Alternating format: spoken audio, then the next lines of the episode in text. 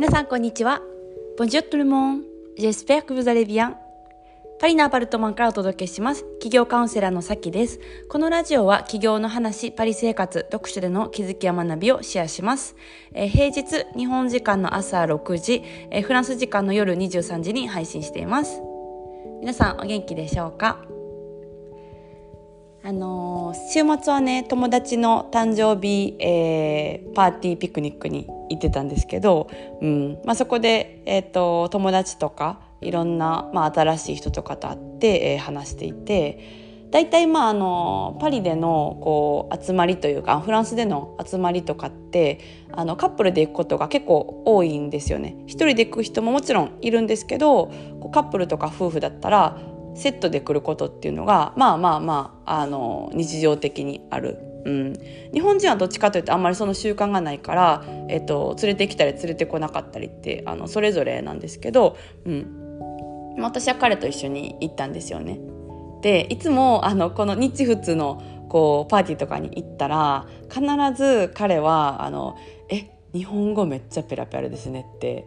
言われるんですよ。そうであのあのラジオでね、えっと、他のラジオで、えっと、毒舌アメリカンライフかな？あの成美さんと忍さんって方がやられてるあのラジオ。でこのこれ関連の話が出てて、えっと、聞いてあ確かにあるなって思ったんですけどそう。すごくあの外国人が日本語を話してたらあ日本語すっごいペラペラですねっていうのをあのまあかなほとんど必ず言われるんですよね。うん、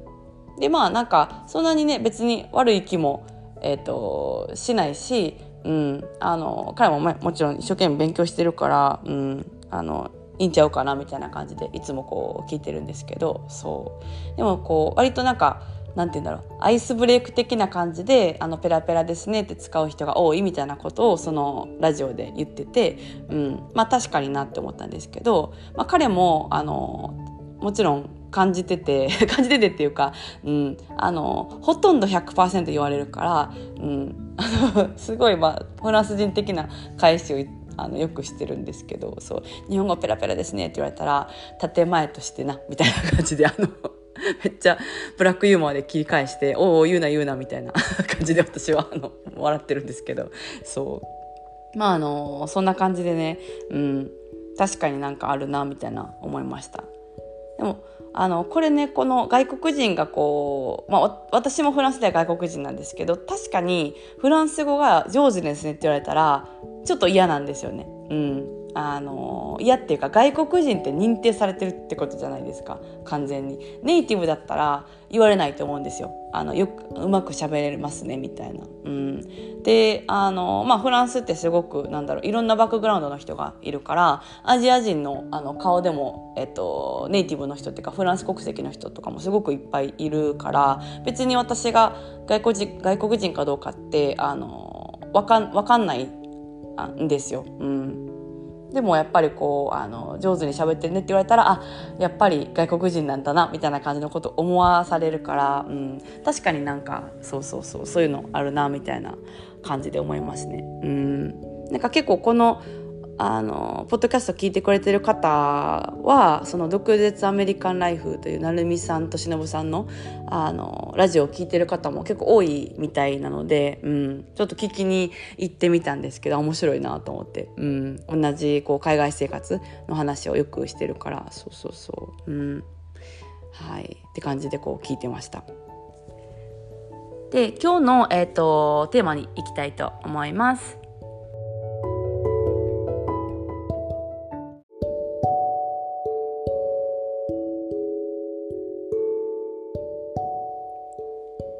今日のポッドキャストのテーマは企業はマインドが8割という話をしていきたいと思います。何か仕事をこうしてみたいな起業してみたいなって思う時にあのまあ一般的にというか、えー、一番最初にどうしようって思うのって何をあのどうしたらいいんだろうっていうのを思うあのまあノウハウというかテクニックをあの思い浮かぶと思うんですね一般的に。であの、まあ、マインドとかノウハウっていうのもすごく大事ですしそれが全くなかったらあの起業する時にね結局じゃあどうしていったらいいのかっていうのはあるんですけどその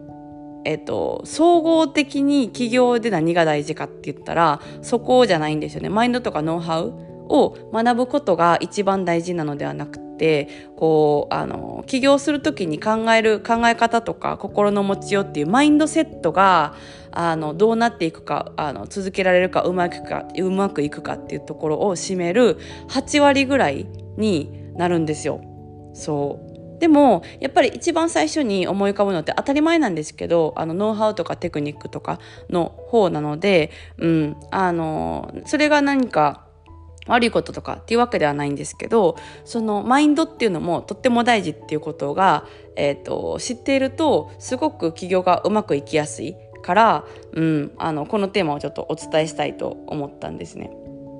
なんかこうサロンの中とかでもやっぱりこう仕事したいってなった時にじゃあどうしたらいいのかとかね、うん、あのどうやってお客さんを集めたらいいのかとか発信をどうしていったらいいのかみたいなところにあの頭が、えーと、最初にあの必ずというかね、うん、私もそうだし、うん、あの行くんですけどあのそれでもこうそれをあの一旦あのちょっと置いといてマインドのあの話というか、えーとどういうふうなあのマインドセットでやったらいいのかとかビジネスをどういうふうに捉えたらいいのかセールスをどういうふうに捉えたらいいのか発信をどういうふうに捉えたらいいのかっていうところからあの話していくっていうことをやるんですよ。うん、だからなんかこうテクニックとかノウハウとか学びたいのにって思って入ってきたあの方とかがいたらあのえいつノウハウを学べるんだろうって最初思うかもしれないんですけどあのそれでも私はくじけずに、うん、あののマインドの話をまず最初に、えっと、するんですよねしばらく、うん、そうしないとみんなのあの長期的なこうビジネスの姿を考えていった時にあの本当にうまくいきにくいんですよマインドを軽視していたら。うん。だからあの先にねこうちょっと歯がゆくってももどかしくってもあの最初も1ヶ月とか2ヶ月とか、うん。まあ、本当はもっともっとあの学び続けてほしいんですけどマインドセットっていうところをあの入れてからテクニックをやるとすごくスムーズにあのスーってこうあの進みやすくなるのであのその順番でやってるんですよね必ず、うん、テクニックから入って仕事のことをすぐ学べると思いきやステイされるっていう、うん、ことがあるんですけどもう本当にあの何百人っていう方と一緒にこう仕事の話をしてきてこれがもうあのマジで大原則なので、うん、あのちょっと騙されたと思って信じてみたいな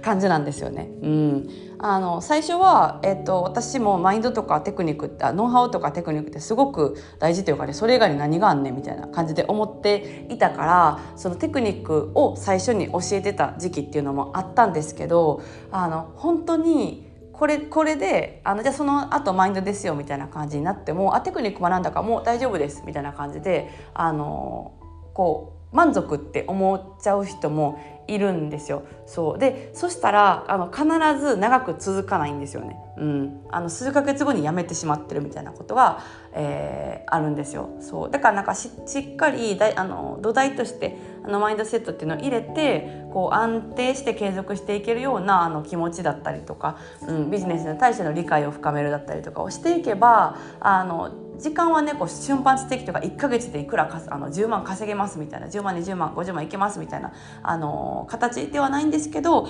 長く反映していけるっていうのが本当に一番大事だと思うから、うん、あのその順番でやっているんですね。なのであのマインドセットうんまあ、このポッドキャストで話してる話もマインドの話が結構なんでしょうね。あの多いと思うんですよ割合的には。でもとっても大事だから、うん、話しています。はい、